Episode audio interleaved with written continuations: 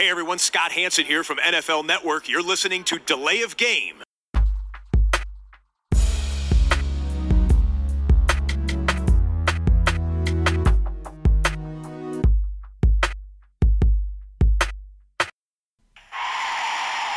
of game. Offense. Five yard penalty. Repeat down. Repeat down. Repeat down. Repeat down. Hallo und willkommen zu Delay of Game, unserem Football-Podcast. Die zwölfte Ausgabe in dieser Woche. Und ich begrüße wie immer an meiner Seite den Christian. Hallo Christian. Wie fast immer, Tobi. Hallo, Tobi. Wie fast immer. Ja, einmal äh, ging es ja leider nicht. Äh, aber dafür ging es ja sogar mit mehreren tausend Kilometern Entfernung.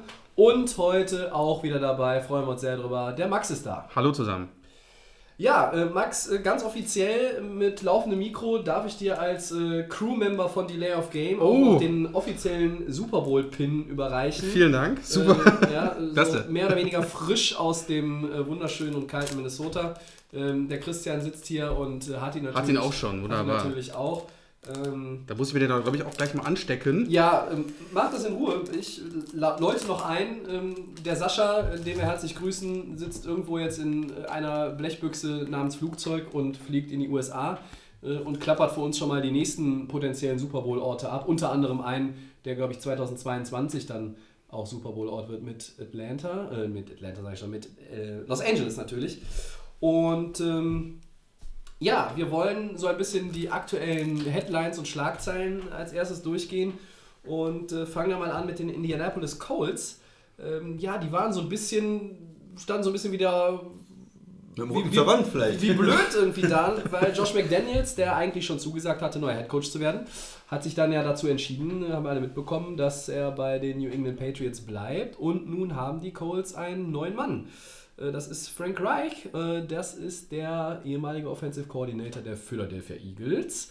Und ich glaube, Christian, der hat da ja nicht so schlechte Arbeit gemacht. Guter Griff. Ja, in, in, ich würde schon sagen, dass es ein guter Griff ist. Es ist ja immer so, vielleicht so ein bisschen zur Erklärung, ähm, manche Teams äh, entscheiden sich da auch besonders früh gerne, sozusagen, wir wollen jetzt einen neuen Coach haben, um dann möglichst schnell mit den besten Offensive Coordinatoren, Defensive Coordinatoren zu sprechen nach der Saison. Gerade mit den Teams, die im Super Bowl sind oder die weit kommen, ist es dann ja manchmal auch schwierig. Und die, Coach, äh, die Colts hatten eigentlich einen Vorteil, weil sie früh dran waren, haben dann ähm, McDaniels eigentlich schon gehabt und der ist dann in letzter Sekunde ja ausgestiegen. Und dann war es ja für sie eigentlich nochmal schwer, diesen Prozess nochmal ähm, neu zu starten. Sie hatten aber das Glück, dass ähm, die Eagles ja im, im Super Bowl waren und äh, der Offensive Coordinator gesagt hat, er spricht vorher nicht mit Teams, weil er sich komplett konzentrieren will auf den Super Bowl. Äh, hat der Manager gesagt, ich blende alles aus, ich will jetzt nur mit den Eagles hier gewinnen. Und dann sind die Colts, dann passte das zeitlich wieder ganz gut, sind die Colts dann Ja. mit ihm zusammengekommen. Und wenn man sich die Eagles angeguckt hat, was die für eine tolle Offense hatten äh, letztes Jahr, was sie mit dem Backup-Quarterback gemacht haben, dann ist es erstmal äh, anscheinend eine gute Wahl.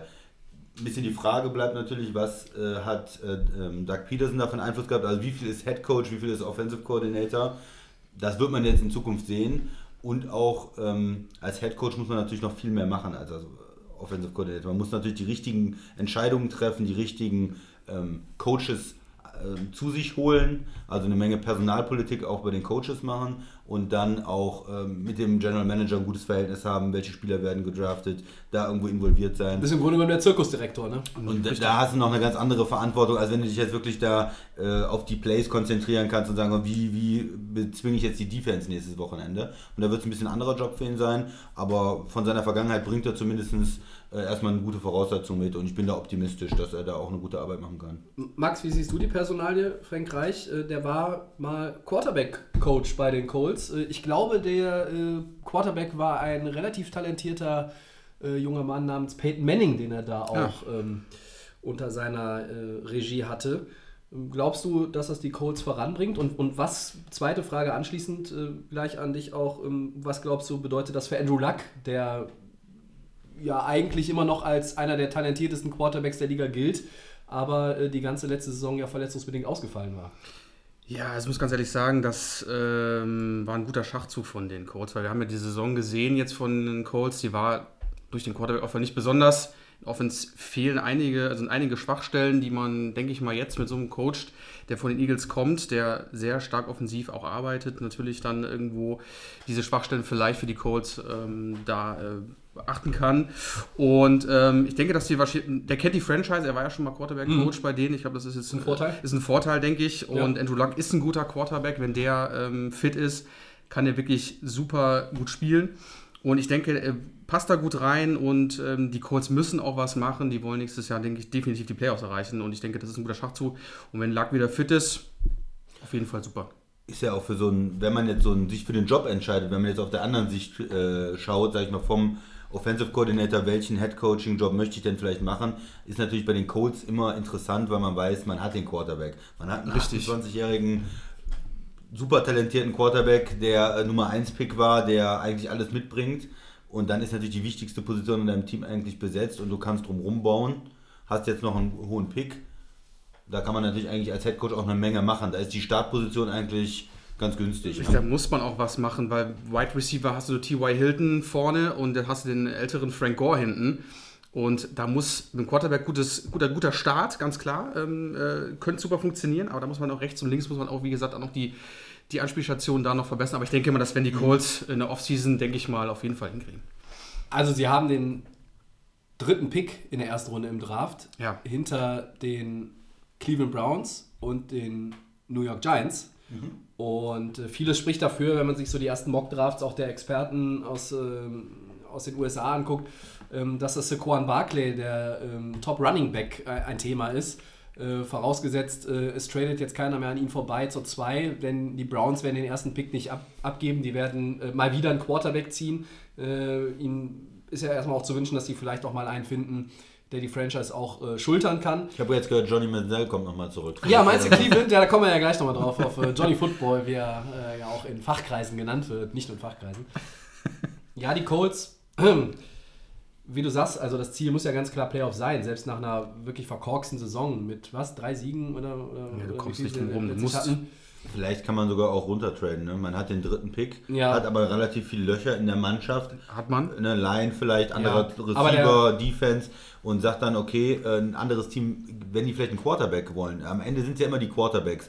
Werden ja manchmal ein, zwei, drei Quarterbacks gezogen. Manche Teams sagen jetzt, das ist doch der Quarterback, den wir haben wollen. Und die, die Colts haben einen Quarterback, können Richtig. dann sagen, wir, wir nehmen dafür Pick 5 und vielleicht noch zusätzlich einen niedrigen Pick in der ersten Runde, äh, einen tiefen Pick in der ersten Runde oder einen Zweitrunden-Pick oder was dann auch immer angeboten wird.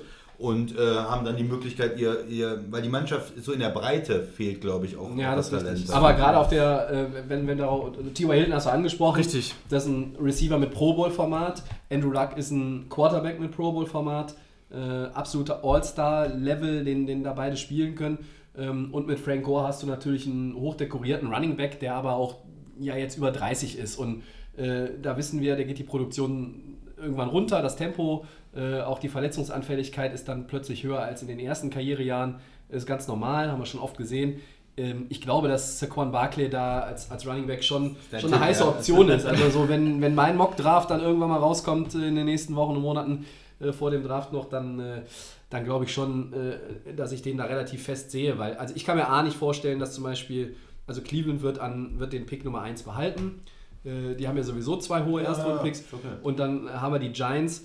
Und bei denen kann ich mir sogar auch vorstellen, dass die einen ähm, Quarterback ziehen, um quasi den, schon hinter Eli äh, ja. anzulernen. Ne? Gehe ich auch von aus. Und, und damit wären wir eigentlich auch schon beim, beim nächsten Ja. Thema.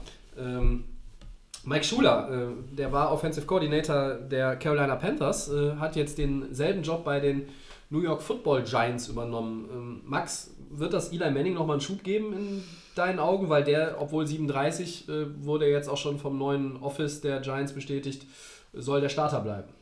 Ja, ich bin ein großer Fan von Eli Manning und ich denke mal, so ein neuer Offensive Coordinator ist bestimmt auch für ihn mal wieder eine Erfahrung und könnte auch den gewissen Push nochmal geben, weil ich ja gesagt habe, auch ähm, schon in älteren Podcasts, dass die Giants für mich auf jeden Fall ein Playoff-Kandidat für nächstes Jahr sind. Und ähm, klar, die bräuchten, die haben sich jetzt gut mit dem Running Back, haben sich ja gut eingespielt. Ähm, dann kommen die verletzten Wide Receiver auch wieder zurück. Ja. Und ich denke mal, mit dem neuen Coach, da wird auf jeden Fall einiges gehen und Eli Manning wird auch, denke ich, diesen, diesen, diesen Push mitnehmen und die Giants sehe ich da auf jeden Fall ganz weit vorne. Weil sie vielleicht auch, Christian, äh, entsprechend äh, wird, wird Mike Schuler auch, auch da ein, äh, ein Angriffsspiel, ein Playbook konzipieren oder, oder abändern, was mehr auf einen Quarterback wie Eli Manning und sein Alter auch zugeschnitten ist? Oder, Ja, das, oder siehst du da gar keinen, gar keinen positiven Aspekt für, für Eli? ich bin da noch so ein bisschen skeptisch, sag ich mal. Ich finde den, den Fit noch nicht so richtig, äh, weil die, die Panthers Offense, die war ja Newton, die war sehr auf Power Running oder haben sie auf jeden Fall versucht. Die war haben zum Teil Newton, dann meiner Meinung äh, nach. tief Hauptsächlich. geworfen. Äh, Run-Pass-Option, war- wo war- 90% war Option Newton. der Run war. Das war Ja. ein Newton. ähm, dann hat man in, in New York eigentlich die letzten Jahre so versucht, ein West Coast-System aufzubauen äh, mit, den, mit den kurzen Pässen zum Wide Receivers, die dann viel daraus gemacht haben, wie, wie Beckham. Ja. Ähm, das würde ich sagen, auch passt eher zu Eli, der nicht mehr so viel tief wirft normalerweise. Er versucht auch den Ball schnell loszuwerden, damit nicht so viel Druck äh, gegen die eher schwache O-Line kommt.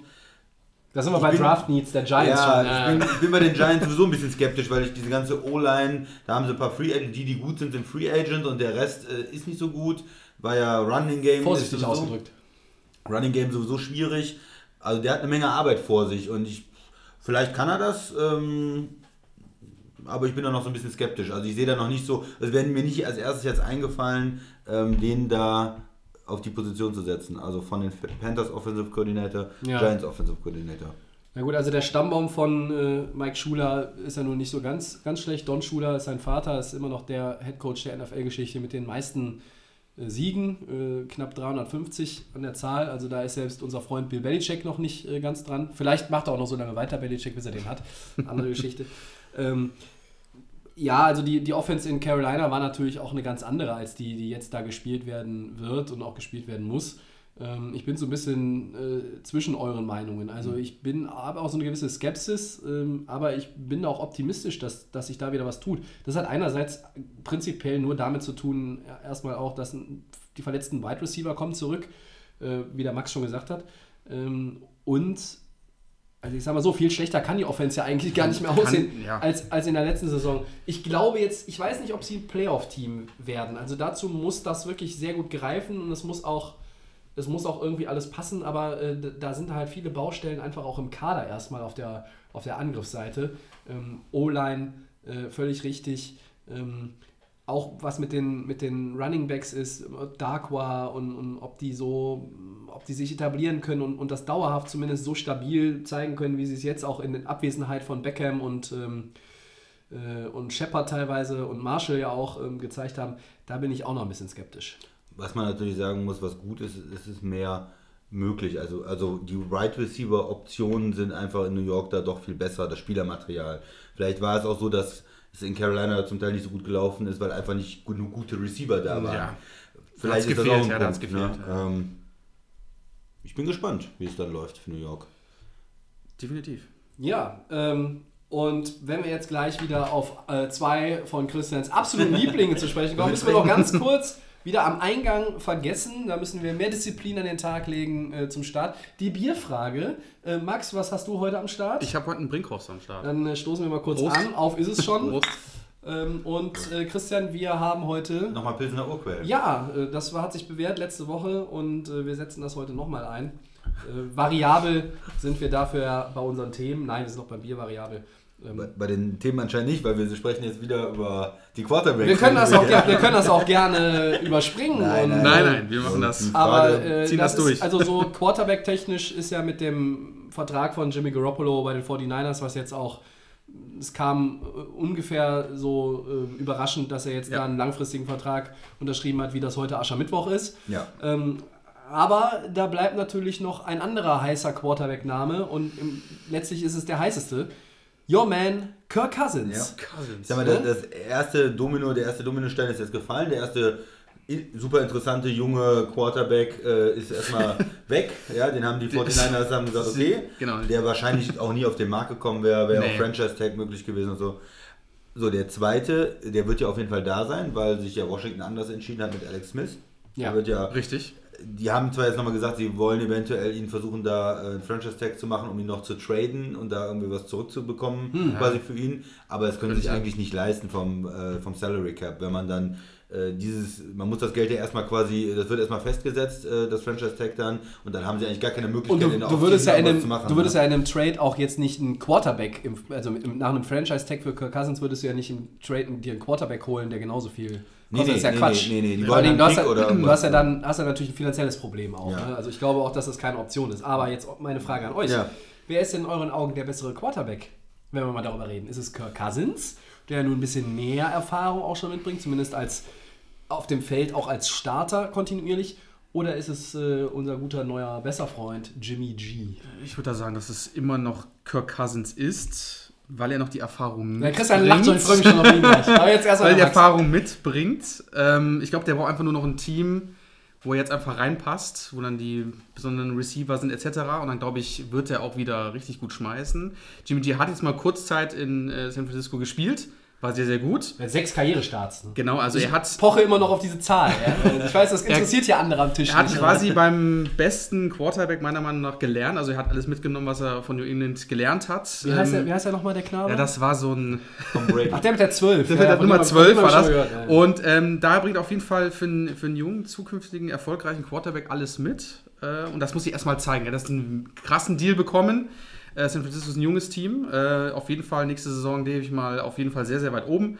Und, ähm, aber von Kirk Cousins, der braucht einfach ein Team. Es bleibt spannend, wo er hingeht, weil ähm, da sind sehr viele Optionen offen. Äh, Denver ist eine Option. Äh, Die haben gesagt, ähm, wir wollen irgendwas hier ändern. Und Arizona habe ich auch mal gehört, dass die bräuchten ja auch einen. Aber Und Buffalo wird auch immer noch geredet. Buffalo äh, ja. würde ich aber eher noch zurücknehmen, meiner Meinung nach. Aber ich würde sagen, Kirk Cousins ist dann noch der etwas erfahrene. Also für dich Kirk Cousins. Jetzt kommt Ja, der Christian, Christian. der hat eben schon gegrinst, der sagt, Jimmy G beste Ja, ich, genau. Ich habe das ja hier schon mal irgendwann, auch, da hat sie die Frage schon mal gestellt und da hatte ich das auch so äh, gesagt oder in einer abgewandelten Form, wer interessanter ist oder so, hatten wir mal irgendwann oder wie man eher nehmen würde.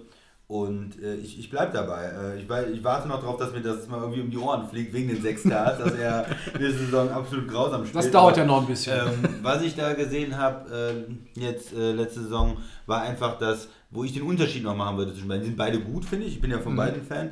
Aber bei dem einen hat man noch, ich habe dieses Mannschaft mit wenig Talent besser machen.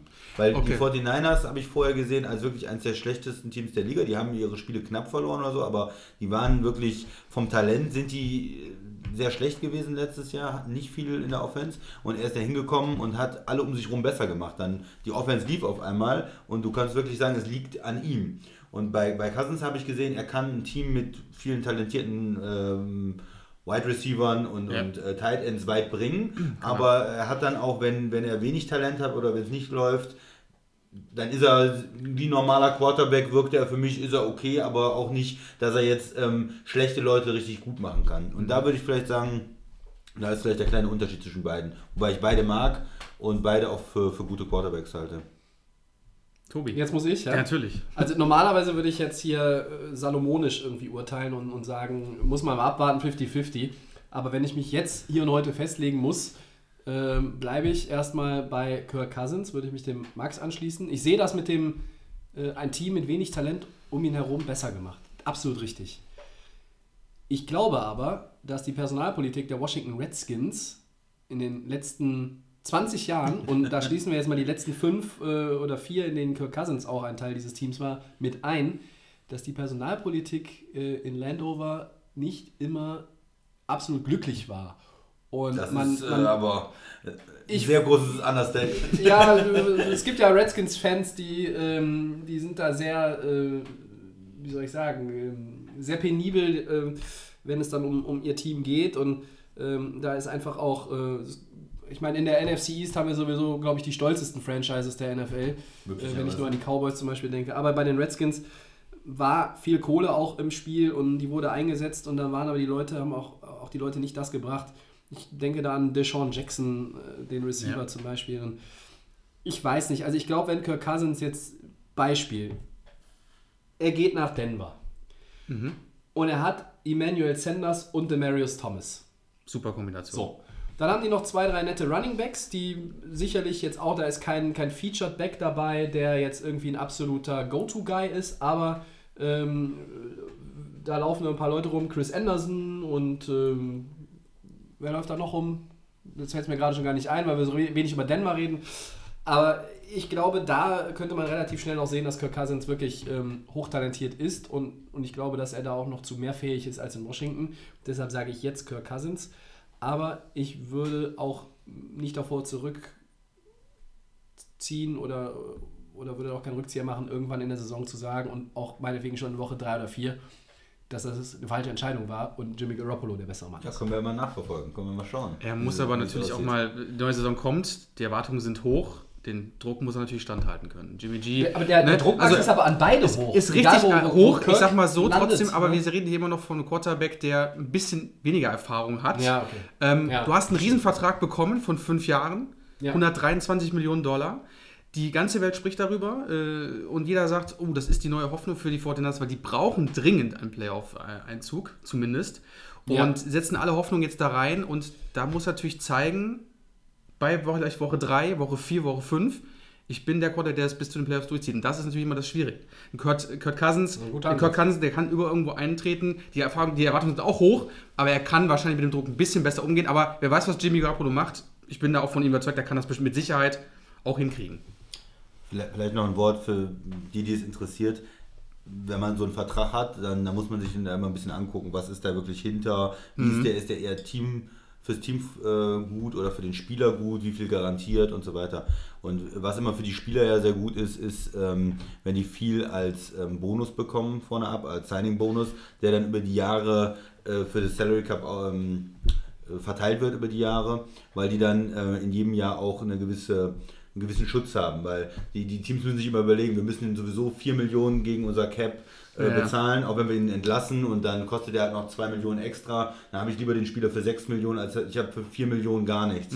So, dann, so ist da zum Beispiel die Denkweise und ähm, 49ers haben es, glaube ich, aus ihrer Sicht sehr gut gemacht. Die haben im Moment ja extrem viel äh, finanzielle Möglichkeiten, weil sie ein schlechtes Team haben, haben extrem viel Salary Cap und haben jetzt äh, sehr viel vom garantierten Geld äh, an, an den Anfang gelegt. Und die bezahlen auch sehr viel in, äh, als sogenannten ähm, Bonus, der dann im, im Jahr direkt ähm, verrechnet wird mit dem Salary Cap. Und äh, dadurch ist das Ganze so, dass die auch nach drei Jahren oder so aus dem Vertrag raus können. Also am Ende wird der Vertrag für die 49ers, wenn er weiter so spielt, ein sehr guter Vertrag sein. Obwohl es sich jetzt sehr hoch anhört. Da werden noch Ja, andere Quarterbacks klar. neue Verträge kriegen. Und also es ist für die 49ers, glaube ich, ganz gut. Obwohl er sich so hoch anhört.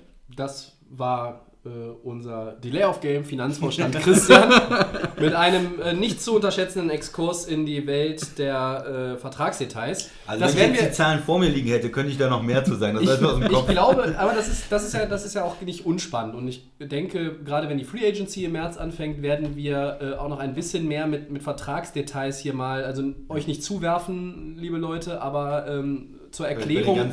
manchmal ist es gar nicht so schlecht.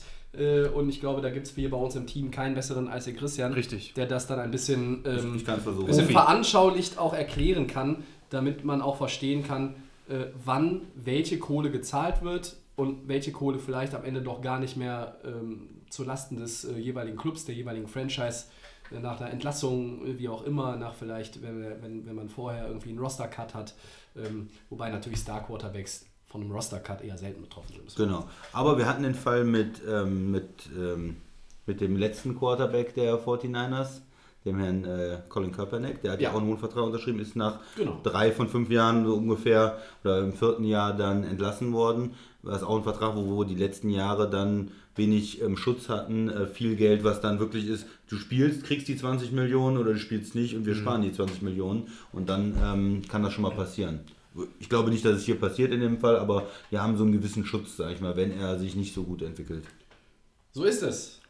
Ja, Schön. also wir warten weiter auf Kirk Cousins. Das ist irgendwie ein Dauerthema, aber ähm, es ist ehrlich Ist der gesagt, beste Mann, wenn es um der Free beste Agents Quarterback, und ja. Quarterbacks geht, Ja. ist natürlich auch immer wieder äh, nötig, darüber irgendwie zu, zu sprechen und irgendwie zu gucken, was da passiert. Ähm, ja, und dann gehen wir weiter, bevor wir ähm, ja, äh, das so ein bisschen einmal durch die Liga und zurück machen, ähm, wo wir jetzt auch immer unsere einzelnen Divisionen, es gibt ja bekanntermaßen acht Stück in der NFL, ähm, da werden wir so Woche für Woche jetzt äh, einmal ein bisschen zurückblicken, nochmal auf die Saisons der jeweiligen Teams, ein bisschen vorausblicken. Aber bevor wir dazu kommen, äh, unser kleines Zwischensegment, Spielchen Over-Under nach längerer Zeit mal wieder. Und ähm, ich leg mal los. An den Max. Tom Brady. So hieß der Typ aus New England. die Nummer fällt- 12. Jetzt fällt es mir wieder ein. Ja. Spielt, spielt Tom Brady noch mehr oder weniger als anderthalb Saisons in der NFL? Also ich habe gehört, dass er auf jeden Fall immer gefragt wurde. Tobi kann das vielleicht bestätigen, weil du warst ja vor Ort, dass er von den Reportern immer deutlich gefragt worden ist, äh, wann ist das Karriereende? Und er immer so verdutzt geguckt hat, ich habe davon nicht gesprochen und ähm, für mich geht es weiter. Äh, und ich glaube auch, dass Tom Brady noch locker ein Jahr spielt und wenn er das zweite noch dranhängt, ähm, vielleicht will er dann doch nochmal einen Super Bowl da hier mitnehmen. Und also ja, definitiv noch, klar. Der ist nächstes Jahr wieder das over oder Tochter. under? Over. Okay, das würde bedeuten zwei oder mehr. Ja, ich denke auch, wenn man Tom Brady fragt, dann wird er sagen, er spielt noch bis er 45 ist oder so. Also das Definitiv. ist, Also, Das hat er er, kann ja, das er hat er kann aber ja. vor ein paar Jahren tatsächlich gesagt. Wenn Ja, er kann, spielt aber er bis er er 45. darf auch noch bei den Patriots spielen Ja. so lange. Also er hat ohne Ende Spielraum. genau, die haben jetzt gerade auch den, den Backup abgegeben. Also eigentlich Ja.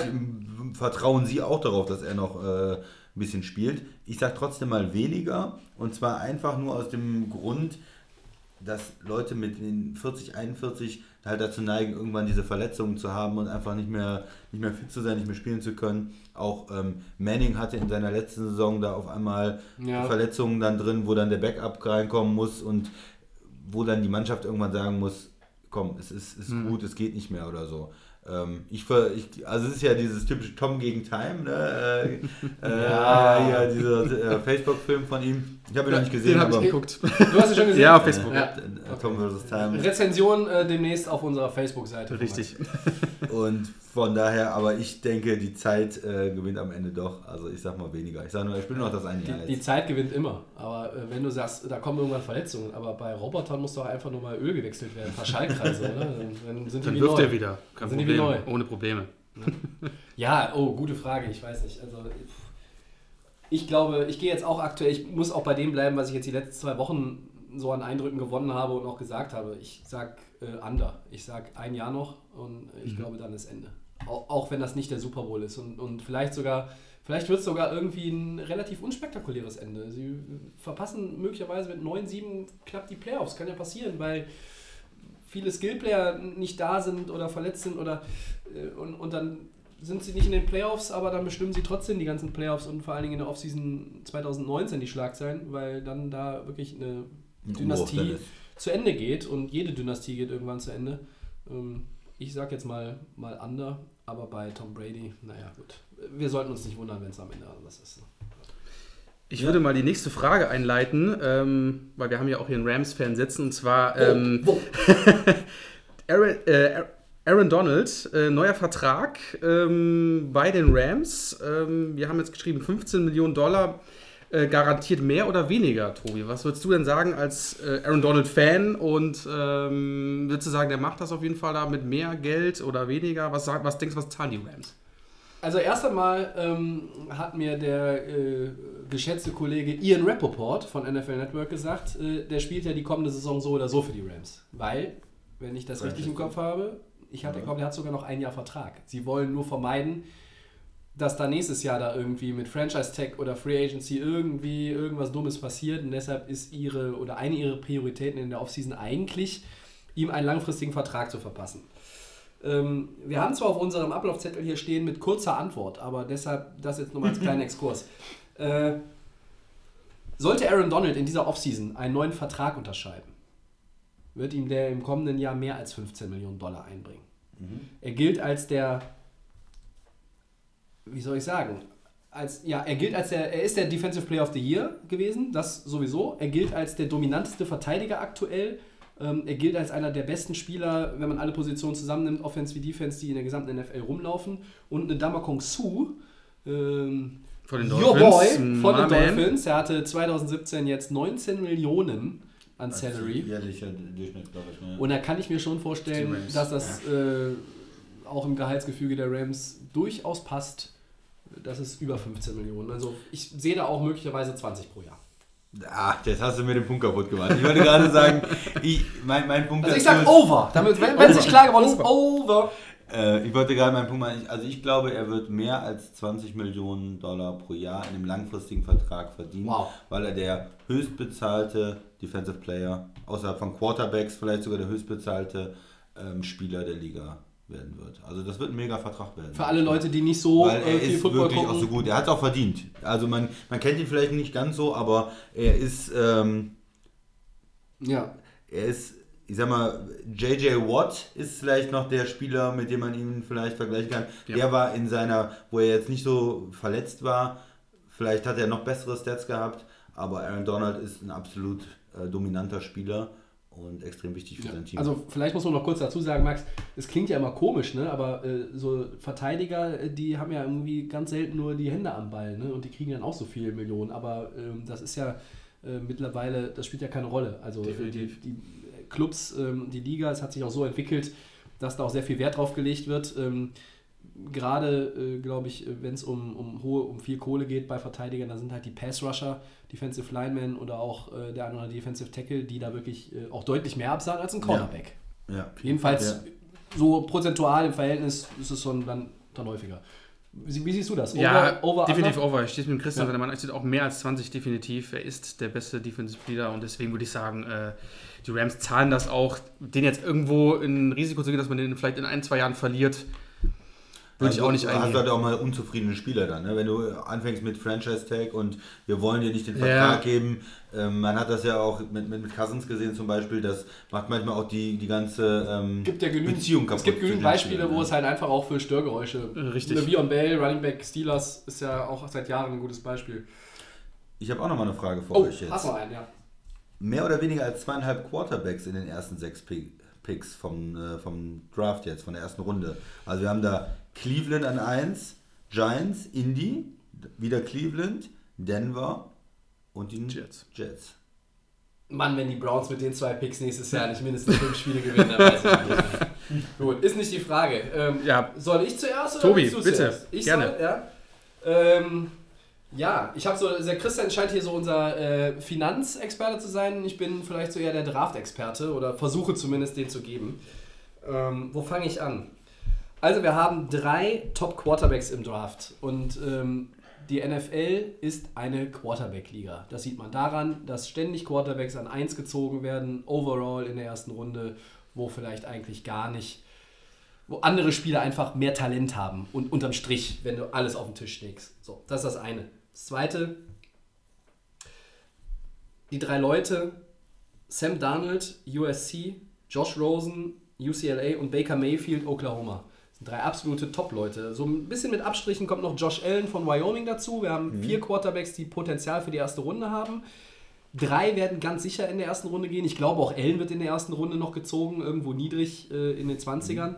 Ähm, bin ich mir auch relativ sicher, von möglicherweise jetzt einem Playoff-Team der letzten Saison. Ähm, ich sage trotzdem under. Ich glaube, dass Baker Mayfield ein bisschen, ähm, bisschen nach unten fällt. Ich denke, dass Donald und Rosen unter den ersten sechs gehen. Einer geht definitiv nach Cleveland. Ich glaube auch, dass es Sam Darnold wird, der Nummer 1 nach Cleveland geht. Ähm, ich glaube auch, dass Rosen möglicherweise zu den Giants geht. Ähm, vielleicht aber auch Denver oder die Jets. Ähm, und bei Indy haben wir eben drüber gesprochen, die haben den dritten Pick. Ich glaube nicht, dass sie einen von diesen Quarterbacks ziehen. Und wenn wir hier von den Quarterbacks, Top Quarterbacks im Draft sprechen, ich sage weniger als zweieinhalb, also zwei in den ersten sechs Picks. Baker Mayfield kommt aber schon relativ knapp dahinter.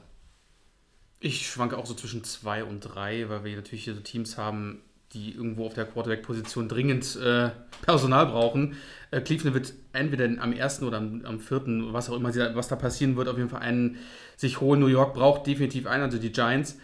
Und ähm, Indianapolis hat ja einen, Denver, mal gucken, was die jetzt noch so machen, weil holen sich ja den Cousins. Ähm, und die Jets, da würde ich ihnen auch noch zutrauen, dass sie dann noch einen vierten Quarterback sich da rein und zu diesen zwei Jungen, die sie da haben. Und dann haben sie noch den McCown. Und Irgendwo ist auch noch ein McCown. dann ist da auch noch einer. Und äh, Ich weiß gar nicht, ich würd- ist, der, ist der Free Agent der McCown? das kann ich genau nicht sagen, was er gerade aktuell ist. Recherchieren wir mal für, für Äh, Mal. aber ich- ich könnte mir ja das- ein anderer McCown. Ja, Ja, einer wie der andere. Ich könnte mir wieder vorstellen, dass die Jets dann nochmal äh, sich einen holen. Ähm, dann haben sie was auch immer, was sie damit machen wollen, keine Ahnung. Aber ich denke mal so zwischen zwei und drei, also over-under würde ich so beides mal so tippen. Dass die beiden. Das geht nicht. das ja, geht nicht, das ist entscheiden. ja, dann, dann nehme ich doch over, weil ich ja die Jets gesagt habe, dass sie Over. nochmal zum, zum Spaß noch einziehen. Ja, also das heißt, du siehst dann Cleveland, die Giants und die Jets. Genau. Ja, okay. Zwei nach New York, einer geht nach Cleveland. Genau, ich versuche es auch mal mit Over, äh, mit einer anderen Begründung. Vielleicht, ich glaube, manchmal ist es ja so, wenn die Mannschaften sehen, was hat funktioniert in den letzten Jahren, dann wird das kopiert und dann hat man das Gefühl, das könnte auch wieder funktionieren. Mhm. Und wir hatten jetzt so, äh, dass die beiden Top-Quarterbacks, ähm, Wentz und, und Gore vom, von den davor ähm, stattgefundenen Drafts, äh, jetzt so eine tolle Saison gespielt haben. Und da ist wieder der Wert der Quar Oh, die haben nach oben getradet, die haben auf 1 und 2 diese Quarterbacks genommen und die sind dann doch so eingeschlagen, dass dann vielleicht mehr Teams auch bereit sind, nochmal einen Trade zu machen, vielleicht, äh, Ja. und, und sich da einen Quarterback zu sichern, den sie haben. Und deswegen gehe ich mal mit ähm, über, wobei ich auch denke, der die ersten zwei sind sicher und der dritte wird knapp sein. Vielleicht wird er auch erst auf 10 kommen oder sowas. 8 bis 10, müsste man mal schauen. Also beim Draft kann ja auch immer viel passieren. Ne? Also, äh, wie du sagst, äh, Teams traden hoch oder runter. Ähm, es können auch, können auch plötzlich Teams einen Quarterback äh, draften, obwohl die einen Starting Quarterback haben. Also, ich sag mal, jetzt mal ganz Wie ver- letztes ganz Mal, ver- Kansas City letztes ja, Jahr oder mit, so. mit, mit Mahomes. Ja. Und, und der übernimmt jetzt das Kommando, weil Alex Smith äh, Ist ist, jetzt aktuell außer nicht mehr Stadt. da, nee. So, und dann, was ist denn, also die Patriots, die sind mal ganz verrückt, die Patriots sind dann 31. Ja. Tom Brady ist 41 Jahre, wenn die neue Saison anfängt. Und Garoppolo ist nicht mehr da. Was ist denn, wenn die Patriots sagen, ach, wir traden mal fröhlich hoch, vielleicht auf 8, 9 hoch und schnappen sich Baker Mayfield? Also, ich habe schon verrücktere Dinge ja, im ja, Draft gesehen. warum nicht? Ja, definitiv. Und wenn wir hier auf unser, unser Tableau gucken, ähm, letztlich weiß man nie, was da passiert. Also selbst die New Orleans. Saints könnten, könnten hochgehen und sagen, ja, der Breeze spielt halt noch ein Jahr bei uns, aber dann lernt er schon und ähm, manchmal ist es ja gar nicht verkehrt, wenn, wenn die Jungs, obwohl sie im College richtig gut waren und auch da, weiß ich nicht, Bowl Games gewonnen haben, Heisman Trophy gewonnen haben, dass man da einfach auch denen ein bisschen mehr Zeit gibt und dieses Starter vom ersten Tag, das hat einen in der Vergangenheit auch zu viele Leute verbrannt. Es Ja, funktioniert ja. auch. Ähm, in, vielleicht in 60% der Fälle funktioniert es gut. Mhm, Da bin ich sogar skeptisch, ja. Oder, oder, oder 50%. Ja. Aber ähm, das kann auch in die Hose gehen. Und deshalb, also wenn ich hier auf, auf unser Tableau gucke, äh, da sind zwar, hängen 32 Helme an der Wand. Ähm, letztlich, auch keine Ahnung. Kann ja alles passieren. Interessant sind auch die Steelers, die haben auch den Rodlesberger, klar, der spielt noch, aber die müssen auch gucken. Ja. Und wenn Buffalo jetzt nicht irgendwo so einen Mega-Trade jetzt macht oder sowas, könnten die auch nochmal ist sagen, möglich. ich gehe nach vorne, hol mir den Ja. ersten, die ersten Runden-Picks und dann versuche hier irgendwas zu machen. Draft Es ist, ist sehr spannend, weil wir haben sehr viele ältere Quarterbacks am Start, viele, viele Teams, die haben gar, Gar keine, keine Option. Und wir haben jetzt hier im, im Draft wirklich gute Spieler, wie Tobi wie schon gesagt hast. Ja. Und das wird richtig ein, ein spannender Draft. Also, Ich denke auch, es gibt auf jeden Fall, es gibt auf jeden Fall irgendwie einen Trade. Weil also Ja. allein Cleveland mit den zwei, Zwei. Top 4 Picks, da klar, die, ich glaube nicht, dass die zwei Quarterbacks so hochziehen. Ich denke, dass da ein Trade, also dass die vielleicht den vierten äh, Pick, dass da eine andere Mannschaft kommt und sagt, komm, wir wollen den Quarterback, hier habt ihr noch einen zweiten aus, Pick und Cleveland sich dann äh, und da dann gucken die Colts so. in die Röhre- weil die Browns nach oben traden auf die 3, schnappen sich Sam Darnold und Saquon Barkley. Dann gucken die Colts in die Röhre und Äh. dahinter kommt irgendjemand und schnappt den nächsten Quarterback weg. Alles möglich. Ähm, ja, Draft, super spannend. Und vor allen spannend Dingen, dieses Jahr. vieles hängt natürlich auch gerade mit den, mit den Ziehen der Quarterbacks in der ersten Runde womit zusammen? Der Free Agency. Und, Richtig. Wo die anderen noch landen. ja, Ja. Um wen haben wir, über wen haben wir eben geredet? Kirk Unser Freund. Cousins. Wo geht er hin? Cousins. Ja, Denver. denn dann würden die vielleicht Denver. rausfahren. Wenn die, wenn die den nehmen, ne? Ja, dann würden der quasi dann für Dann Quarterback rausfallen. noch Ja. äh, fünf in den ersten Ja. sechs, ja. Ja, also, wir halten fest, Over-Under mit einer kurzen Antwort ist gar nicht so leicht. Hast Genau. du einen? Nee, ich wollte nur sagen, ich hatte ja Over, du hattest Over, glaube ich, ne? Tobi? Äh, nee, ich gehe Under. Du Ich sag zwei. Under. Ich war Over. Ich sag, zwei. Ich sag Baker. Mayfield wird zwischen 7 und 10 weggehen. Möglicherweise mit einem, mit einem Trade. Miami könnte ich mir sogar auch vorstellen, Max, dass die. Das Sollten noch mal. Wobei da kommt Tannehill zurück. Also vielleicht ist Miami nicht so die Adresse. Über die müssen wir vielleicht mal sprechen jetzt. Oh, da sind, oh, diese Überleitungen, die sind exzellent. Hier wird mein Team durch den Kakao gezogen, ja. Ja, das kommt jetzt noch, warte. Ja, ähm, unsere erste Runde von einmal durch die Liga und zurück beschäftigt sich mit der AFC East und da haben wir äh, nicht umsonst heute die Division, wenn der Max dabei ist. Sicher. Ähm, wir blicken ein bisschen zurück auf die abgelaufene Saison. Äh, was waren eure Enttäuschungen, Highlights, wenn es denn welche gab? Wir haben, äh, bevor das Mikro an war, schon hier eine Runde abgelästert. Und ein kurzer erster Ausblick vielleicht auf 2018. Die vier Teams, um die es hier geht, sind die Patriots. Äh, 13-3 hatten die Division gewonnen. Die Buffalo Bills 9-7 mit dem Miracle äh, von Cincinnati äh, sind sie ja noch in die Playoffs gerutscht. Die Dolphins 6-10, wobei ich mich inzwischen frage, wie haben die eigentlich sechs Spiele gewonnen? Und die Jets 5-11, von vielen vor der Saison 0-16 getippt, haben die mit einem McCown äh, und lustigen Receivern Bester und Mann, äh, einem tollen Coach, Todd Bowles, eigentlich, ja. Über- Waren, Ja. waren, sogar, waren sogar eine der positiven Überraschungen, Ach, ja. trotz nur fünf Siege, muss man so Ja. sagen. Ähm, ja, äh, Max, äh, dir gebührt die Ehre, mal loszulegen. Danke. Ähm, blick mal zurück auf die AFC East aus deiner Sicht. Ähm, Tja, Enttäuschung, was soll ich sagen? Dolphins. Ach. Das hat schon in der, das hat schon vor der Saison groß angefangen, als sie den unglaublichen Jay Cutler äh, für ein Jahr und 10 Millionen Dollar sich geholt haben. aber auch nur, weil Ryan Weil- Tannehill, der Franchise-Quarterback, sich ja verletzt hat, Richtig, man weil er wieder mal sich im Trainingscamp da mal beim Rauslaufen mal kurz mir ein bisschen das Knöchelchen da angestaucht hatte. Und dann kam natürlich dann die große, der, der große äh, Coup dann mit Jay Cutler und äh, das war für mich die absolute Enttäuschung. Ich habe schon gesagt, okay, Anfang der Saison, da wird nicht viel gehen. Ich glaube, das passt auch gar nicht. Am Anfang habe ich gedacht, das passt gar nicht mit den jungen Right Receivern. Cutler ist eher so mit dem Gesicht immer, ja, ich wirf mal so ein paar Bälle und, und äh, habe gar keine Emotionen. Ich nehme mal das Geld jetzt mit. Die Frau kann schön am Miami Beach da so ein bisschen Urlaub machen. Das eine Jahr war so, wie so eine Art schöner Urlaub war es eigentlich. Ähm, und das hat man aber auch gemerkt, dass einfach diese Kombination aus, den, äh, aus dem Ganzen mit den Wide Receivern, Running Game einfach nicht funktioniert hat. Da waren vielleicht mal ein, zwei gute Spiele von ihm in Anführungsstrichen mal dabei, wo er mal ein bisschen was geworfen hat, aber Deswegen wundert es mich auch nicht, dass die Dolphins einfach nur sechs Siege und zehn Niederlagen haben, nicht in die Playoffs eingezogen, wie sie so letztes Jahr geschafft haben, wo sie dann gegen die Ja. Steelers leider nicht Ja. geschafft hat. Mich, für mich hätte einfach, einfach Matt Moore als Backup gereicht. Der kennt das Team schon seit Jahren. Ich bin schon fast über zehn Jahre bei den Dolphins. Hat auch gut gespielt. Hat damals auch die, das wird. Team äh, letztes Jahr, also für der vorletzten Saison, das Team in die Playoffs mitgeführt. Und ähm, ich hoffe, dass die Dolphins dieses Jahr alles besser machen, mit dem Tannehill wieder zurück. Ähm, leider heißt es jetzt auch, dass Landry wahrscheinlich das Team verlassen wird, weil der kann sich auch nicht einigen mit den, mit den Dolphins. Die Dolphins Free wollen Agent, sich, ne? ist Free Agents, die Dolphins wollen ihm auch nicht irgendwie den Mega-Contract anbieten, obwohl er ein guter Wide Receiver ist. Und vielleicht geht der auch. Also da sind auch sehr, sehr viele Baustellen. Baltimore habe ich da gehört. Genau, und ähm, sehr, sehr viele Baustellen. Und deswegen für mich einfach die Dolphins auch als Fan eine große Enttäuschung. Ich hoffe, dass es nächstes Jahr, die, also diese Saison wirklich besser wird. Genau, auf jeden Fall. Ich denke, warum sie vor allen Dingen eine Enttäuschung ist, ist eigentlich ein Team, das Geld investiert hat.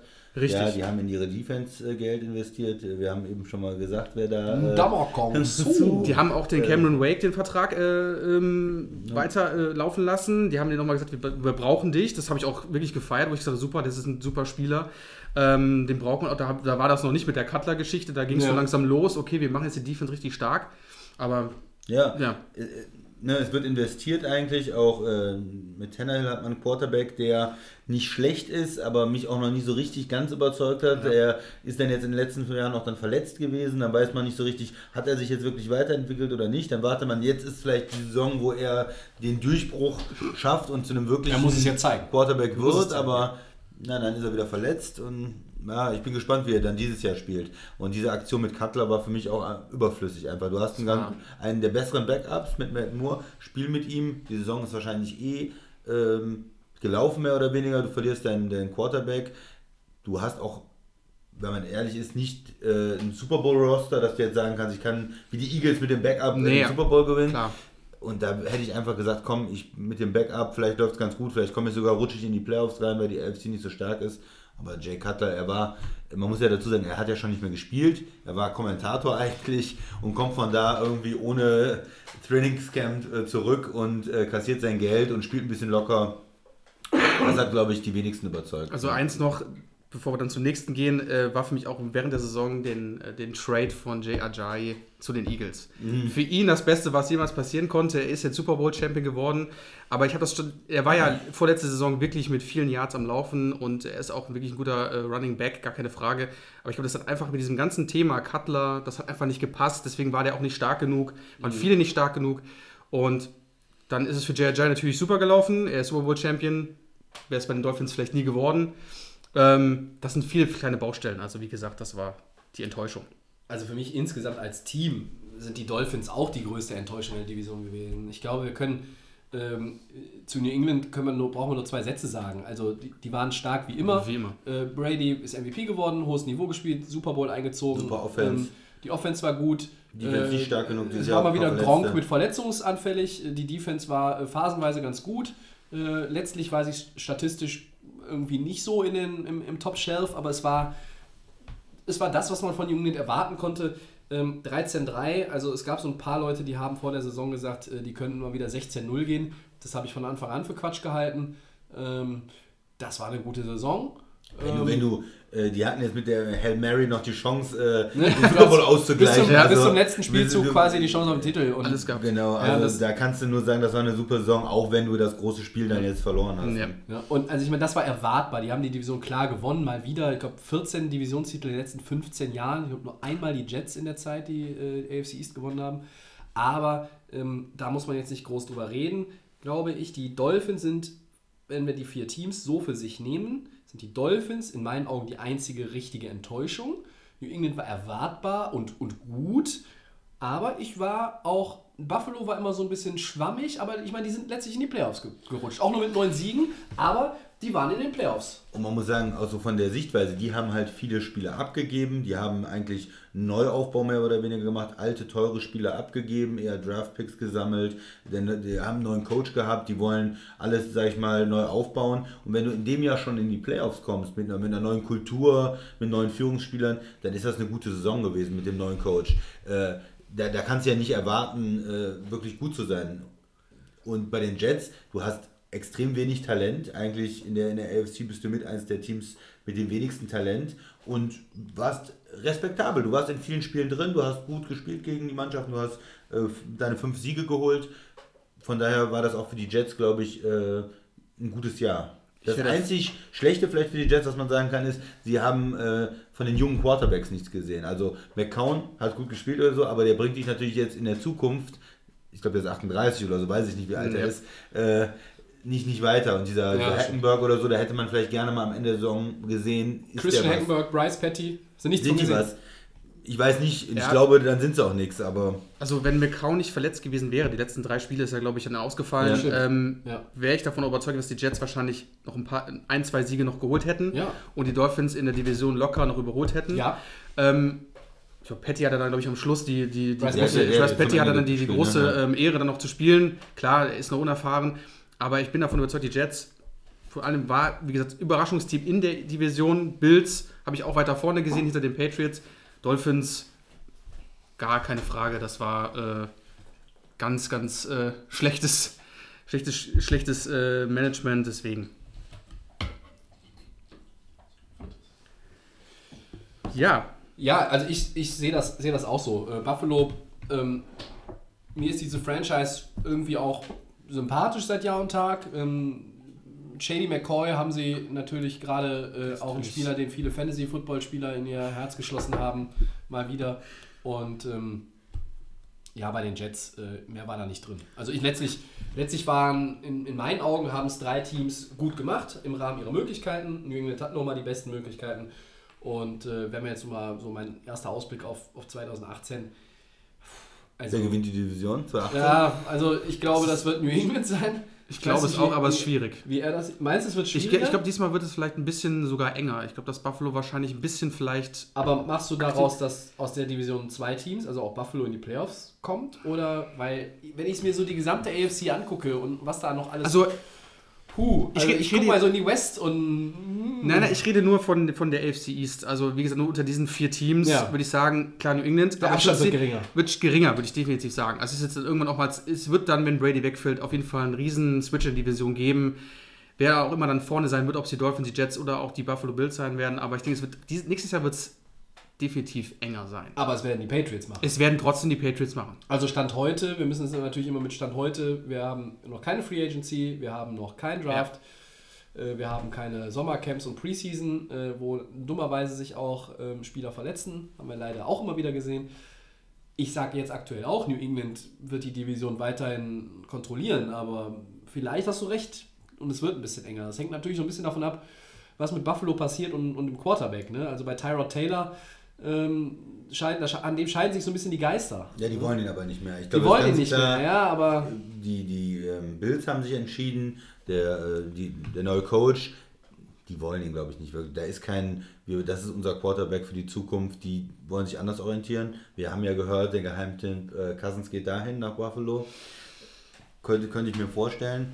ja, du weißt ja, wer mir das gesagt Ja, hat. ja, ne? ich ja rück aber so mittlerweile auch davon irgendwie ab, weil Ja. ich glaube, ich, ja, irgendwie so, ich, ich weiß es nicht. Also, wenn es Fände ich, tatsächlich so ist, dann extrem spannend. Dann wäre Respekt an Coach Izume, aber ähm, Ja, die Division ist richtig spannend. Zwischen diesen drei Teams, Buffalo, Dolphins und Jets, die haben überall irgendwo eine Baustelle und das wird richtig entspannt. Wer hinter den Patriots in Anführungsstrichen noch ist, deswegen. Weil für mich ist es dann immer, wenn du, wer kann die Division gewinnen? Ja. Da brauchst du natürlich einen guten Quarterback. Und die Jets haben nun einfach noch keinen. Nein. Vielleicht kriegen sie einen irgendwie in dem, im Draft. Und die haben halt, das Talent ist ein bisschen besser geworden wieder jetzt über den letzten Draft, aber auch nicht wirklich das Talent. Und vielleicht geben sie sogar noch, man hört immer wieder, sie geben dann ähm, den Wilkerson noch ab.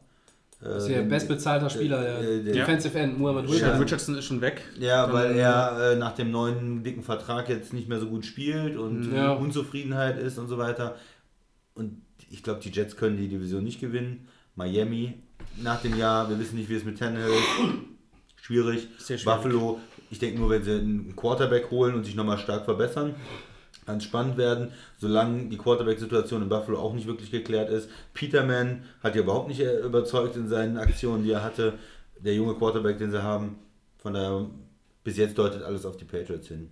Ja. Also Immer wenn, noch. wenn, Weil, weil Brady auch noch spielt. Ja, er spielt ja immer noch. wenn, wenn Cousins ähm, in Buffalo landen sollte und die Jets, sagen wir mal, Baker Mayfield im Draft ziehen und der würde wahrscheinlich auch von Beginn an spielen, dann macht das das Rennen in der Division äh, jetzt nicht enger mit, mit, um den Divisionstitel, meiner Meinung nach, aber es wird auf jeden Fall deutlich interessanter und es, kommt, es käme dann auch wieder mehr Dynamik rein in diese Division, weil ich glaube, ähm, dass da irgendwie auch sich so ein bisschen mehr alle Richtung 500 orientieren. Also ich glaube, das würde, könnte, schon, könnte schon helfen, dass vielleicht alle so Richtung 8-8 gehen. Nicht, dass alle 8-8 oder besser werden, aber, aber, die Richtung, ja. aber es, es wird, insgesamt wird einfach die Qualität könnte in der Division relativ schnell zunehmen. Einfach nur mit zwei Personalien. Die könnten einfach heißen Baker Mayfield aus dem Draft von Oklahoma, der Quarterback, und Kirk Cousins, wenn der als Free Agent nach Buffalo geht. Und die Jets, wie wir schon gesagt haben, suchen auch einen Quarterback. Was ist denn, wenn die am Ende irgendwie dieses Cousins-Rennen machen? Also deutet aktuell gar nichts drauf hin, aber man weiß es ja nicht. Ne? Und Würde ich ihm nicht empfehlen, glaube ich. Ich habe es mal gesagt als, äh, als Geheimtipp, weil ich glaube auch, die haben Stimmt. das Geld. Hast du gesagt, genau. Aber ob, ob er weil da ich auch hau einen raus. Ja. Ja, Genau, ob, er, ob er da auch glücklich wird, so mit den äh, Receivern, O-Line, äh, Robbie Anderson Robbie war nicht so Anderson, schlecht. der ist wirklich ein junger Kerl. Ja, der kann gab es da nicht auch Probleme mit irgendwelchen äh, Suspensions oder sowas? Irgendwelchen, Mm, Ja, aber äh, du hast, du hast natürlich recht, Christian. Also ich glaube, einfach so vom, vom Ja. Potenzial her hat natürlich, ist Buffalo, da, da ist einfach schon, da ist mehr Substanz. Ja, und das sagen wir jetzt nicht nur, weil äh, die jetzt dieses Jahr mal wieder nach äh, gefühlten 180 Jahren in den Playoffs waren, sondern da ist mehr Substanz. Ja, Ja, und ich glaube, Draft mit dem, mit dem Corner und Ja, gut, du hast mit McCoy bei Buffalo, aber du hast, brauchst trotzdem Receiver. Die hast du trotzdem nicht bei Buffalo. ja, Receiver Aktuell immer noch, ja. immer noch nicht. Das- das also sie stimmt, müssten, im, sie, müssten im, sie müssten entweder wieder was traden oder sie müssten dann wieder im, im Draft sich wieder irgendwas Junges holen. Das müssen die auch mal, das ist ihre Baustelle auch. macht die, ja, macht die Sache nicht einfach. Ne. So, und das ist die Quintessenz von allem. New England bleibt der Favorit. Immer Ja. im Moment. Die anderen Mannschaften haben zu viel Baustelle. Ja, ja, es ist, ist so. Ja, hat noch jemand was zur glorreichen AFC East oder äh, machen wir da erstmal den Deckel drauf? Machen Nächste Woche beschäftigen wir uns dann mit einer anderen Division. Ähm, die NFC East werden wir wahrscheinlich dann erst machen können, wenn der Sascha wieder da ist aus den USA. Ne? Äh, Ja. äh, Ich sag nur noch Fly Eagles Fly. ähm, jetzt fange ich auch schon an. Machen wir, den, machen wir den AFC weiter oder springen wir auch zwischen AFC und NFL? Aber das, das diskutieren wir nachher nochmal, wenn Okay. die Mikrofone abgeschaltet sind. Dann äh, wir haben auch noch, äh, haben auch noch die äh, Diskussion über einen Werbebanner an einer öffentlichen Einrichtung. Äh, das ist aber dann gleich was für, für uns hinterher. Ähm, ja gut, dann kommen wir zum letzten und ähm, immer sehr beliebten, zumindest bei uns sehr beliebten Segment. Four Downs. Ähm, Fang an, ach ja, Tobi. soll ich? Tobi, ah, ja, ich wollte mal. eigentlich dir die. die Nee, nee, nee, du darfst zuerst antworten, das ist viel besser. Ja. Ne? Erstes Down. Johnny Manziel, auch bekannt als Johnny Football, will zurück in die NFL nach, äh, keine Ahnung, Drogen, Alkohol, Party. Frauenparty und sportlichen Problemen, Gewichtsproblemen, Ernährungsprobleme, Psychische. alles, keine Ahnung. Alle Probleme, die Alle man so haben kann. gibt. Als junger Kerl. Meine Frage, erstes Down, wird ihm ein NFL-Team einen Vertrag geben? Ich glaube nicht. Ich glaube, kein äh, NFL-Team wird sich diesen, diesen Zirkus ans Bein binden und äh, das alles, was damit zusammenhängt, die Presse und hin und her, für jemanden, der erstmal ich glaube nicht, dass er irgendwie mehr als ein dritter Quarterback oder sowas sein kann. Ich glaube, er müsste, wenn er irgendwie es schafft, seine Karriere wieder äh, zu starten, müsste er vielleicht in sowas wie der Canadian Football League oder Mhm. so äh, anfangen, um einfach erstmal Leistung zu zeigen, zeigen, dass er eine Saison spielen kann, dass er diese ganzen Probleme hinter sich hat und dann vielleicht, er ist ja noch jung genug, nach ein, zwei Jahren nochmal eine Chance kriegt bei einem NFL-Team, der, der Quarterback oder Backup-Quarterback zu sein oder sowas. Das ist für mich so ein möglicher Weg für ihn. Aber dass ein NFL-Team ihm direkt eine Möglichkeit gibt, halte ich im Moment für extrem unwahrscheinlich. Ich weiß bin- nicht, wie ihr das seht. definitiv auch äh, der Meinung, dass er kein Team finden wird. Ich denke auch mal ja mal so irgendwo in der Canadian League irgendwas machen, ein bisschen Verantwortung zeigen, vielleicht mal bei anderen Teams mal mittrainieren bei der NFL, wenn das möglich sein sollte. Aber ich denke, dass er kein Team finden wird, dass sie ihn jetzt irgendwo, obwohl viele äh, bräuchten einen Quarterback, aber er wird es nicht sein. Er hat ja noch nicht, nicht bewiesen, dass, Nee. er, dass er wirklich ein Team ähm, tragen kann und, und, und voranbringen kann. Also das, das Wie viele Spiele hatte der? Sechs, vier, sechs, irgendwie so? ich weiß gar nicht, wie viele Career Starts er letztlich hatte. Dann- ich sage auch definitiv nein. Nur Interception. Und ich hau sogar noch einen oben drauf. Ich sage, bevor Johnny Manziel einen NFL-Start nochmal in seiner Karriere hat, hat Colin Kaepernick Kaepernick. einen. Okay. Ja, wahrscheinlich. Ähm, zwei. Russell Wilson, der auch als Baseballspieler gedraftet wurde, wurde jetzt von den Texas Rangers zu den Yankees getradet. Wird er jemals Yankees. in der MLB spielen? Also wird er jemals irgendwie MLB Baseball spielen? Tobi, Ich sage ganz klar ja. Ähm, und zwar aus folgendem Grund. Russell Wilson hat schon einen Super Bowl-Ring. Äh, der Mann wird nicht spielen, bis er 35 oder 40 ist. Der wird mit Anfang 30, Mitte 30, so 33, 34 spätestens, glaube ich, seine Karriere beenden. Und ich glaube, ähm, der ist jetzt auch nicht so ganz tief gedraftet worden damals ähm, beim Major League Baseball Draft. Ich denke, dass er irgendwann tatsächlich mal, ich weiß nicht, ob er für die Yankees dann spielen wird. Die Rechte können ja auch nochmal fünfmal weggeschoben werden zu anderen Franchises. Aber ich glaube, dass dieser Mann tatsächlich irgendwann in seinen 30ern nochmal sein MLB-Debüt feiern wird. Ich glaube nicht, dass er da eine äh, glamouröse Karriere hinlegt, aber er wird sicherlich besser Baseball spielen als Michael Jordan es eins getan hat. Ich glaube, Russell Wilson wird irgendwann in der MLB spielen. Ich würde sagen, eher vielleicht in Zukunft, bei den Yankees wird es definitiv nicht sein. Ähm, vielleicht irgendwo einem kleineren Team, dass er einfach mal ein paar Bälle da schlägt, etc. Ich bin auch gar nicht so informiert, wie stark er jetzt überhaupt Baseball spielt. Man kriegt es immer nur mit aus American Football. Ähm, Im Moment würde ich sagen, nein. Vielleicht in Zukunft, wenn er vielleicht mal in Rente geht beim American Football, bei einem kleineren Team, dass er da ein paar äh, Bälle schlägt. Das Deswegen mögen wir vier- Four Down so gerne, weil auch da gibt es immer unterschiedliche Meinungen. Christian. Genau. Ich sage nein. Mm, Ich glaube, er wird einfach weiter Football spielen, weil er verdammt gut ist in Football. Ja, aber er wird ja nicht ewig Football spielen. Das war ja mein Argument. Ja? Ja, aber die Quarterbacks, die spielen ja heute ziemlich lange. Warum, äh, gut, wenn sich Seattle keine äh, O-Line zulegt, dann wird er gar nicht mehr irgendwas spielen können in den nächsten Jahren. Aber Ja, wenn die es mal schaffen, ne, ein bisschen äh, ihn zu beschützen, dann warum soll er nicht auch wie die anderen Top-Quarterbacks lange spielen? Da verdienst du auch äh, eine Menge Geld. Und ich glaube, er wird äh, bei seiner professionellen Football-Karriere bleiben. Dann mache ich mal weiter. Äh, Luke Kuechly äh, von den Carolina Panthers wurde an der Schulter operiert. Ist das jetzt ein Grund zur Sorge, Christian? Bei mir immer, weil äh, es ein Spieler ist, der schon einige Verletzungen hatte. Er hat ja vor allen Dingen Probleme gehabt mit ähm, Kopfverletzungen, Concussions und äh, Gehirnerschütterungen. Ja, das ist so eigentlich sein, sein Hauptthema. Jetzt ist er an der Schulter operiert worden. Es macht mir aber schon Sorgen, weil er immer wieder Probleme hat und man weiß, wenn er spielt, dann ist die Carolina Defense sehr, sehr stark. Wenn er verletzt ist, dann fehlt er absolut. Das ist ein extrem wichtiger Spieler für die.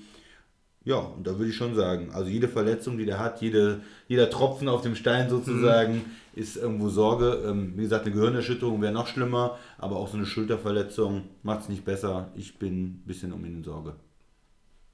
Wenn es sich häuft, würde ich auch sagen, ja. Jetzt äh, glaube ich, die Schulter-OP, er hat sich mit der Verletzung schon ein bisschen in der Saison rumge rumgeschlagen. Er wird zum Trainingsauftakt im, im Frühjahr wird er fit sein. Ähm, er wird zur Preseason, glaube ich, auch in, in Full Shape sein. Ich sage jetzt an der Stelle mal nein. Ich glaube, ähm, dass er ähm, auch spielen wird.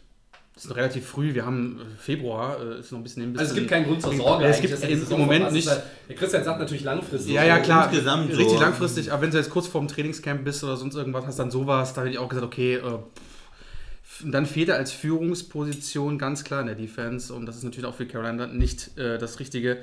Ähm, jetzt ist aber, denke ich, auch alles noch in Ordnung. Ja, Christian, hast du noch einen? Hm, Eigentlich bist du jetzt wieder dran. Ach, ne? ich ja hab- wieder dran. Du hast die 1 gelesen und nicht Dann, die dann 2. mache ich das vierte Down, dann darf ich ja als letzter antworten. Super. Äh, viertes und letztes Down. Wenn ihr einen Quarterback wählen könntet, beliebig, egal wen, um eine Franchise aufzubauen, eure Franchise, welcher wäre das? Ich würde sofort Carson Wentz nehmen. Von den Philadelphia Das kam schnell und ohne zu zögern. Ganz klar. Aktuell junger Spieler, Super Bowl Champion, geile Saison gespielt, der wird meine Franchise aufbauen. Gut, ich nehme mal an, der Christian wird nicht Tom Brady nehmen. Ich, ich nicht mehr Tom Brady. Ähm, aber ich nehme mal ähm, Luck. Ich nehme äh, Andrew Luck. Warum nicht? Der ist erst 28 und der ist riesig talentiert, wenn er jetzt mal wieder gesund ist. Ja. Deshaun Watson. Hm. Auch geil. Deshaun. Er hat mir, also der hat mich nachhaltig beeindruckt ähm, in seinem Rookie-Jahr, was ja nun leider auch aufgrund der schweren Verletzung viel zu früh beendet wurde. Ähm, ich sage das jetzt nicht vor dem Das ist Hintergrund. früh, sag ich mal. Ne? dass ich- noch nicht, da haben wir noch nicht so viel von gesehen. Ja, aber ich, ich traue ihm da das. äh, Ich glaube, er hat das Potenzial, ich traue ihm das absolut zu. Ähm, ich wollte jetzt keinen von den, von den Kandidaten aus dem Draft nehmen, weil die muss man auf dem Pro-Level überhaupt erstmal sehen. Aber ein bisschen was habe ich ja von ihm schon gesehen. Ähm, ich würde jetzt auch nicht. äh, Carsten Wentz hast du schon genommen, ist eine gute Ja. Wahl. Ich würde jetzt nicht Doug Prescott nehmen. Ich bin da jetzt auch so ein bisschen. Wenn du Wentz sagst, äh, würde ich jetzt nicht Jared Goff nehmen, weil ich glaube, da ist einfach da ist vielleicht doch, auch wenn er eine Position höher gedraftet wurde, ähm, vielleicht ein Tick weniger Talent da, gerade Ja. was so was, was äh, das Ja. vertikale Passspiel anbelangt. Aber trotzdem, mir gefällt der Quarterback gut und das kann ich nach Mark Balger und Kurt Warner das erste Mal nach 15 Jahren sagen bei den Rams. Äh, Deshaun Watson, der hat mich wirklich beeindruckt. Ich ähm, erinnere nur an dieses Spiel gegen äh, Seattle, Genau, glaube ich, war und New England. Das waren zwei Wahnsinn. völlig crazy Games.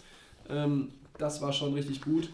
Ähm, ich hoffe, dass das mit dem Knie alles wieder äh, gut verheilt. Und ich sage das aber auch nicht nur, weil ich letzte Woche Rams gegen Texans als Super Bowl Pick genommen habe. Andrew Luck, da ist das immer, ich, ich denke bei Spielern, die verletzt sind, ja, die man gar nicht mehr sieht, die hat man nicht mehr am Schirm. Da vergisst man, dass, was er für ein Talent hat, wie auch dieses, man sieht dann wieder, wie das Team ohne ihn völlig zusammenbricht. Äh, in die, Ja. Das sind dann so Quarterbacks, die wirklich ihr Team besser machen und wo man weiß, okay, wenn der da ist, wenn der spielt, haben die immer eine Chance zu gewinnen. Das ist für mich, er ist noch jung genug, dann deshalb der, die Wahl. Interessant, Ja, dass ich ja keiner gespannt. Matthew Stafford genommen hat. Der, wäre auch noch, der ist auch noch unter 30 und Richtig, aber der ist mir auch zu. Der hat zwar. Der kann, aber ist auch mal zu unsicher. Manchmal ist er so, auch so einer, Nee, der. Lions sind sowieso für mich Also rot. er Und ist nicht genannt sehr- übrigens wurden Kirk Cousins und Jimmy Garoppolo an dieser Stelle. Ha, ich habe mir schon überlegt, warum wir die Frage stellen. Ja. Ja, vielleicht, vielleicht das Absicht. David Carr nimmt auch keiner, okay. Nee. Ja, Mariota völlig überraschend keiner, Blake Bortles nimmt keiner, okay. Hatte schon Watson. Würde ich aber auch danach, glaube ich, auch halt nehmen nach Wentz. Ja. Ja, der ist einfach. Spielt einen tollen Football. Was ist das, was man von ihm gesehen hat bis jetzt?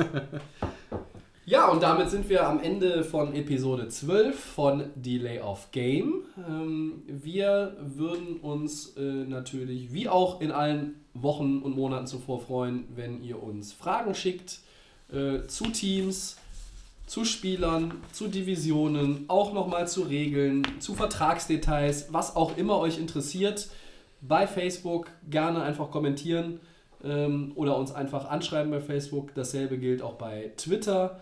Ähm, ja, vergesst auch nicht, uns bei iTunes, da sind wir ja auch seit einigen Wochen ähm, zu hören. Da könnt ihr uns auch finden, genau wie über Soundcloud, das ist ja bekannt. Und äh, nächste Woche sind wir in alter Frische zurück. Und an dieser Stelle Machen die bleiben wir nächste Division. machen die nächste Division und Richtig. natürlich wieder die aktuellen Headlines rund um die Liga. Und äh, an dieser Stelle bleibt mir wie immer nur Danke zu sagen. Einmal bei Max Vielen Dank, Tobi. und wie immer, wie fast immer, beim Christian. Gerne. Ja, in diesem Sinne, hat noch irgendjemand was? Nein. Trinken wir noch ein Bierchen? Machen wir. Äh, Trinken den Rest noch aus. Äh, vorher machen wir halt Mikro aus. Ja, vielen Bis Dank. Schöne Woche. Schönes Wochenende Tschüss vorher. Ciao.